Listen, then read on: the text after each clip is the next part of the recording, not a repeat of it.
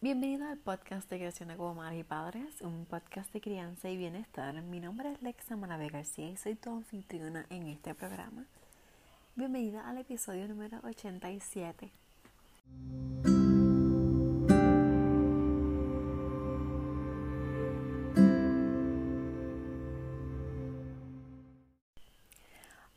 Te doy la bienvenida nuevamente a este episodio de hoy, el número 87.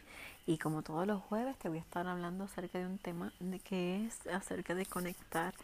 Y hoy eh, no es la excepción. Este, sé que ¿verdad? hemos pasado por lluvia y mucho viento en muchas áreas que no tienen luz. Ya en mi casa yo no tengo luz.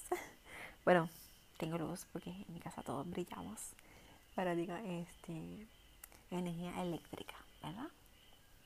Y se la llevaron para mucho de madrugada, iba y venía y le dije a mi esposo que tumbara los breakers y este, ¿verdad? para que no se dañaran los, los enseres eléctricos. Y pues de ahí no supe más nada. Este, ¿verdad? Hasta que me levanto y confirmo que me dice que no, que ya se ha ido por completo. Y la energía eléctrica, así que no sabemos qué fue lo que pasó. Eh, según las noticias, pues puede llegar entre hoy y mañana. Um, y pero por lo menos hay agua, así que eso está bien. Yo me conformo con, con tener el agua. El teléfono no lo he usado, este, no lo pienso usar mucho. Eh, solamente para cosas especiales. De hecho, lo puse en modo de avión para, bueno, lo puse para no recibir tantas llamadas que ese es el do not disturb para evitar entonces mensajes y llamadas. Bueno, hoy quiero hablarte acerca de la importancia del juego. Y sabré como que la importancia del juego. Yo juego con mis niños, pero realmente sabemos lo que es importante. ¿Cuán importante es este juego? Mira, ahora que estamos en tiempos de distanciamiento físico, yo creo que debemos de hablar un poco más acerca de esto y cómo podemos promover en casa también. Oh, y sin embargo, yo ay, sí estoy, eh, todavía tengo alergia, me pica mucho los ojos hoy. Este, no, no tengo el coronavirus. Amén. Es esta alergia que me dio desde ayer y y entonces me pica mucho los ojos hoy y sigo con la congestión nasal. Estoy nudando mucho, entonces este tengo los pies congelados. estoy ropa de pie a cabeza. Pues este es importante que, que entendamos eh, lo que es el juego y lo esencial que es en el aprendizaje, ¿verdad? Porque este, se nos ha olvidado lo importante que es jugar y no lo vemos como que algo que los, los niños utilizan para aprender. Bueno, disculpa. Bueno, dice aquí que Platón decía, eh, o dijo, no obligar a los niños a estudiar por compulsión, sino a través del juego. También este, dice aquí un señor Rogers dijo, con frecuencia se habla del juego como si fuera un alivio del aprendizaje serio. Pero para los niños el juego es un aprendizaje serio. Jugar es realmente el trabajo de los niños. George Bernard Shaw dijo, no dejamos de jugar porque envejecemos, envejecemos porque dejamos de jugar. Yo creo que esto es bien importante, que nos vemos que nuestros niños realmente están aprendiendo mientras juegan. Y nos hemos dedicado a que aprendan de otra manera, eh, que se aprendan los números, que se aprendan las letras, que hay, adquieran otras destrezas como bien dirigidas desde que están antes de del Kindle tenemos tanto miedo de que lleguen al Kindle no preparados. Y eso fue algo que me sorprendió a mí cuando este yo tengo a mi niña mayor mi hija mayor y ya está llegó a la escuelita tenía dos iba para tres años no dos años tenía y entonces este la puse allí porque me quedaba cerca de mi, de mi casa, de mi casa de trabajo. No tenía quien más este, la llevara y, la buscara. Entonces era como que como era de camino, pues se me hacía práctico y como madre soltera, eh, sin una ¿verdad? tribu que me ayudara en ese aspecto, ¿verdad? porque para otros asuntos sí era pues buscarla al diario ¿verdad? de lunes a viernes, pues entonces este decido eh, colocarle en ese cuido una escuelita y me sorprendió mucho cuando yo vi que lo que ella hacía todo el día era tareas y cuando ya eh, este sí iba como para tercer ah, tres años. Era como que no que tiene exámenes y toda la cosa. Pero o sea ella realmente tiene que terminar esto. Yo recuerdo que yo estaba embarazada. Le había pasado verdad ella iba a cumplir cuatro. Y estaba en las últimas semanas y era como que, que tenía exámenes que tenía que ir. Y yo no lo entendía, como que wow, ella lo que tiene son, va para cuatro años y quieren que ella haga todo esto. Claro, cuando llegó, cumplí los cuatro, que va para el pre-kinder, tuvimos muchos problemas porque ella estaba cansada, no quería hacer nada lo que la maestra la mandaba hacer. Ya no quería cortar, ni pegar, ni, ni pintar más. Y como era, había sido dirigida tanto, que ya no quería hacerlo más. Y entonces ahí yo me di cuenta de que she's not playing, ella no está jugando, ya que hace son todas estas tareas con estos libros todo el día sentada. Pues claro, está aburrida. Está aburrida porque ya no está aprendiendo por emoción. Entonces, este, fue bien difícil, un año que pues muchos retos. Entonces, y ¿Por qué es tan importante el juego? El juego es importante porque desde los primeros momentos de vida de los niños utilizan todos sus sentidos para interactuar con su entorno. Y esta interacción les proporciona estimulación y placer. También es la manera en que aprenden las formas en que funciona el mundo. Ponerse un dedo o un pulgar en la boca brinda al bebé información sobre cómo calmarse. Agitar los brazos en la cuna le da otra información de cómo se producen los sonidos. Así que el juego eh, promueve prácticamente todas las habilidades importantes para el éxito posterior de un niño en la escuela. Pero como te estaba diciendo, pues a veces eh, nos hemos enfocado en que no se rezaguen, no se queden atrás, en que se ha generado un impulso en la instrucción directa. Eh, pero esta no es la manera en la que los niños fueron diseñados a aprender. Y para cerrar un poquito lo que estaba diciendo ahorita de mi niña, pues mira, es que a mí me sorprendió que quisieran que ella ya para el kinder supiera unas destrezas que, es, que yo las aprendí quizás en primer grado o hasta casi en segundo grado, que todo como que se aceleró. Y eso es lo que dice, ¿verdad? Este, este escrito. Eh, o igual que lo que se ha dicho en muchas investigaciones. Por ejemplo, Alison Gopnik es una investigadora educacional de Berkeley y ella hizo una serie estudios que llegaron a la misma conclusión. Enseñar a niños pequeños usando instrucción directa produjo habilidades específicas en las áreas que se enseñan. Sin embargo, proporcionar a los niños oportunidades bien pensadas para explorar materiales por sí mismos produjo un tipo diferente de resultado. Los niños aprenden finalmente no solo la vida específica, sino también mostrarán una mayor curiosidad en explorar y descubrir diferentes propiedades y uso de los materiales. Ese es el resultado de esa investigación. ¿Dónde puedes conseguir esta investigación? La puedes conseguir en la revista Slate eh, del 3, 16 de marzo de 2011. Ahí lo puedes buscar, ¿verdad? Este dice aquí que el título es Why Preschool Shouldn't Be Like School. Porque el preescolar no debería ser como la escuela. Así que es un estudio que se hizo. O sea, no te estoy hablando de cosas inventadas. Eh, son cosas que tienen base científica, ¿verdad? Porque también estamos preocupados por esto de los niños. Y y te pido disculpas por todos estos ruidos de la palabra alergia.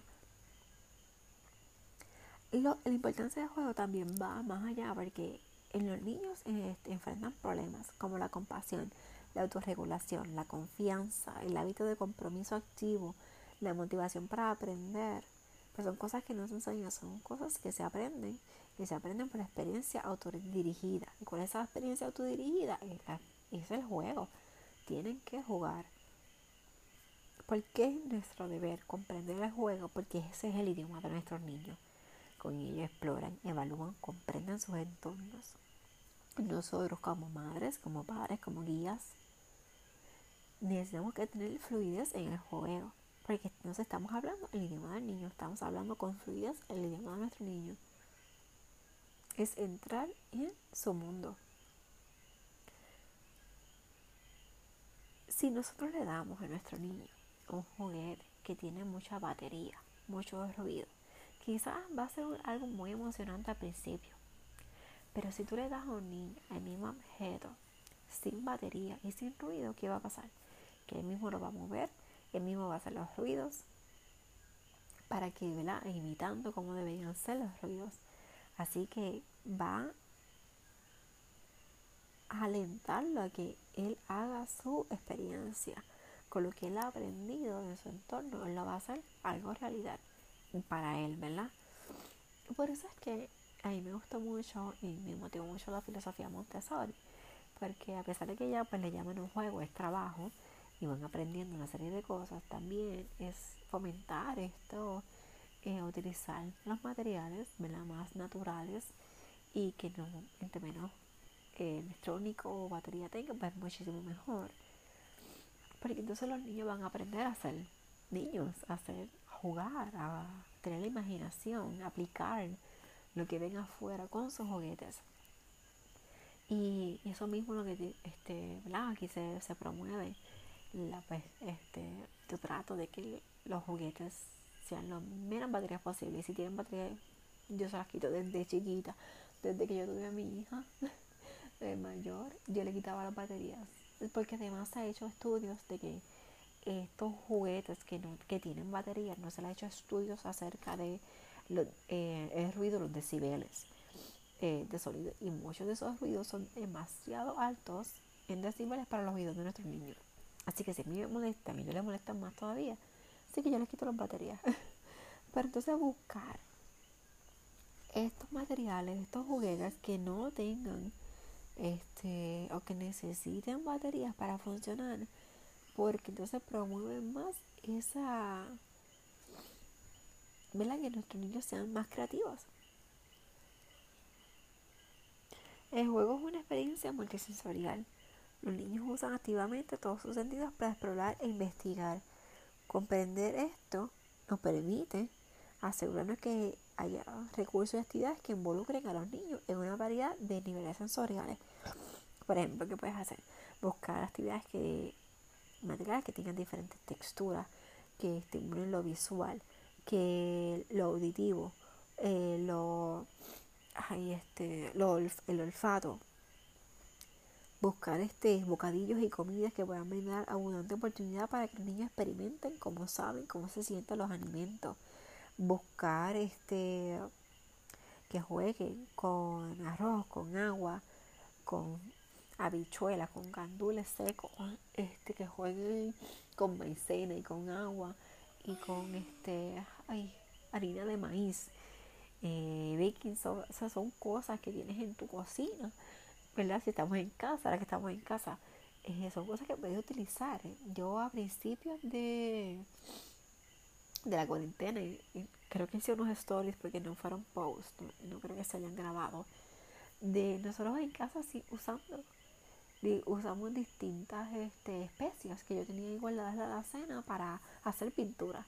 Hicimos pintura con canela, hicimos pintura con chocolate, hicimos pintura, o sea, con quick, porque no tengo chocolate total. Este, utilizamos eh, cúrcuma, utiliza para el color naranja, y así entonces era como que oler, sentir, pintar, como que toda esta experiencia. Entonces hicimos pintura con maicena, y entonces le echamos agua y le echamos colorante y era como, como tiza que después se lavaba. Y, pero era maicena, esa era la textura también. Y jugué con arroz y lo pintamos de colores.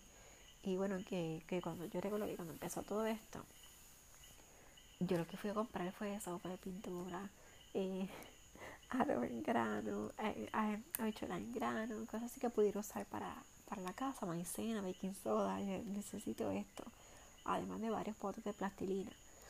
Eh, para tener en casa porque no, pues no sabíamos cuánto tiempo iba a durar y no tenía mucho de eso en casa. Y después en un momento tuve que decirle a papá, búscame más colorante porque no tengo.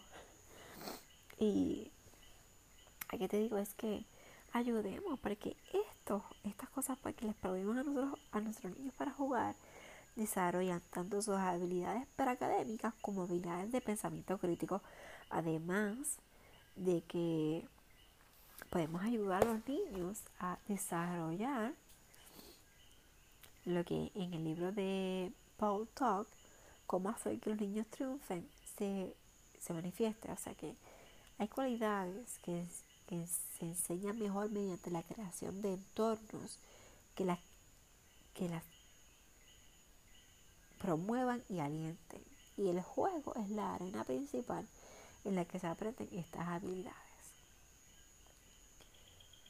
porque no tenemos que ser específicos sobre qué habilidad vamos a aprender en el salón o en casa. Vamos a hacer esto para aprender esta cosa, sino simplemente tú creas el entorno y van a aprender ahí. Así es que ayudemos a nuestros niños a jugar, entendamos su lenguaje, entendamos todo lo que ellos pueden aprender con el juego. Porque el juego no es solamente para explorar, sino también para dar sentido a su mundo y las experiencias de vida, ¿verdad? Eh,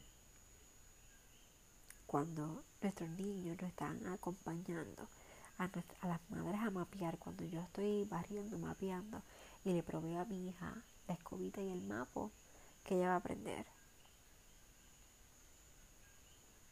que también está en una tarea de adulto y también va a haber conexión.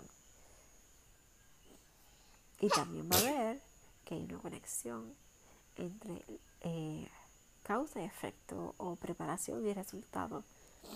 Eh, si estás cocinando, pues va a aprender que si estoy mezclando esta harina, el huevo, la harina, el aceite, el agua, y le mezclo todo, al final va a tener un bizcocho. Así que ahí va aprendiendo. Y bueno, ¿qué más va a aprender? Va a aprender a turnarse, va a aprender a resolver eh, problemas, expresar sentimientos, va a descubrir o utilizar la fuerza. Porque, por ejemplo, si está jugando a los superhéroes, a jugar contra los alienígenas y está discutiendo con su amigo, va a resolver el problema, pero también va a aprender a tener turno porque va a querer el primero ser el, el superhero, pero después va a querer ser el alienígena este, o el malo, ¿verdad? Como le dicen ellos. Entonces, eh, allá ese turno y también a resolver el problema. Va a expresarse porque va haber momento que va a dar coraje o va a tener, sentir alegría. Va a querer este, mover una piedra o va a querer eh, hacer algo con ¿verdad? que hacen los superhéroes, imitarlo. Pues así lo va a hacer. Y entonces también podemos descubrir cómo se van sintiendo, cómo van cómo van jugando. Porque muchas veces eh, podemos ver cómo ellos ven el mundo de acuerdo a cómo están jugando. Así que es bien importante observar cómo ellos se expresan en el juego. Las netas o las Barbies, cómo se están expresando ahí, cómo están resolviendo todo. Entonces son cosas, cuando juegan las mamás y los papás, cómo, cómo tratan a esos bebés y también cómo ellos se sienten. Así que es descubrir más.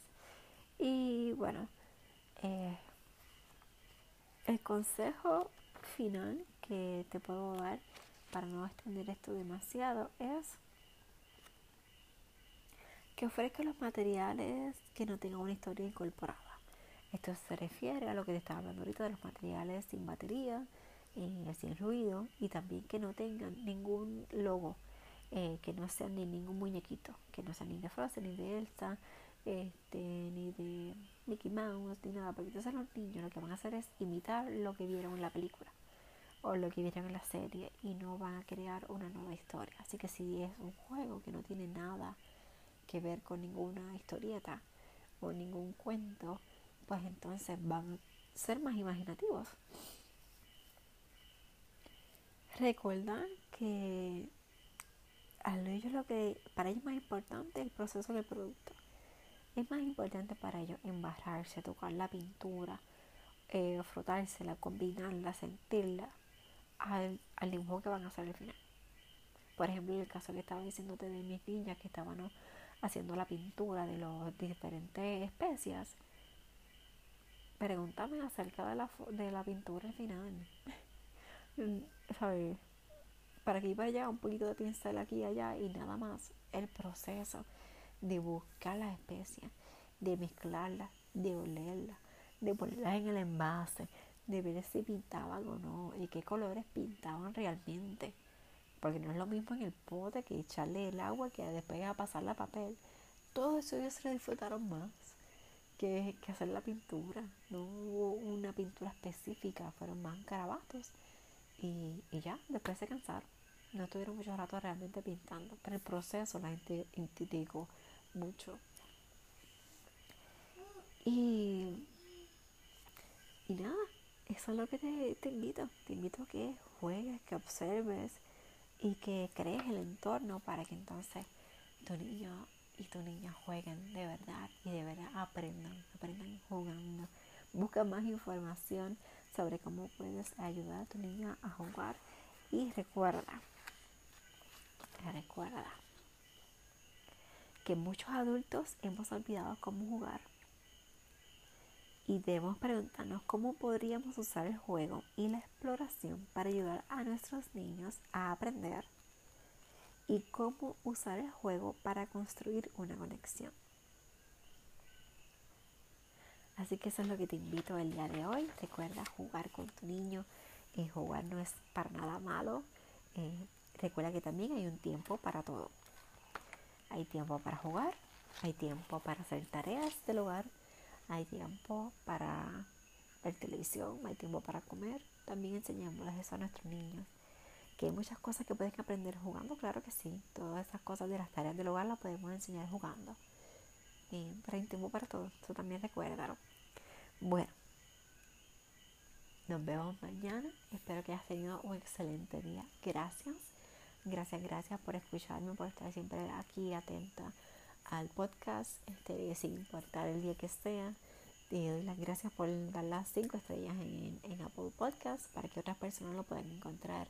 Gracias por escucharme, por compartir este episodio con otras personas. Estamos llegando a las 5.000 descargas en menos de un mes. Así que, sí, porque hace apenas un mes llegamos a las 4.000 y ya estamos en 4.800. Así es que eso es gracias a ti.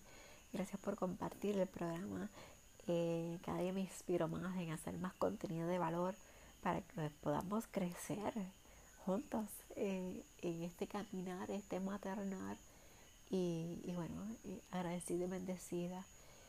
Y bueno, es que más te puedo decir que nos vemos mañana, así que gracias, gracias, gracias. Recuerda Facebook, Instagram, Creciendo como Madres y Padres en la web vidaconsajorines.com.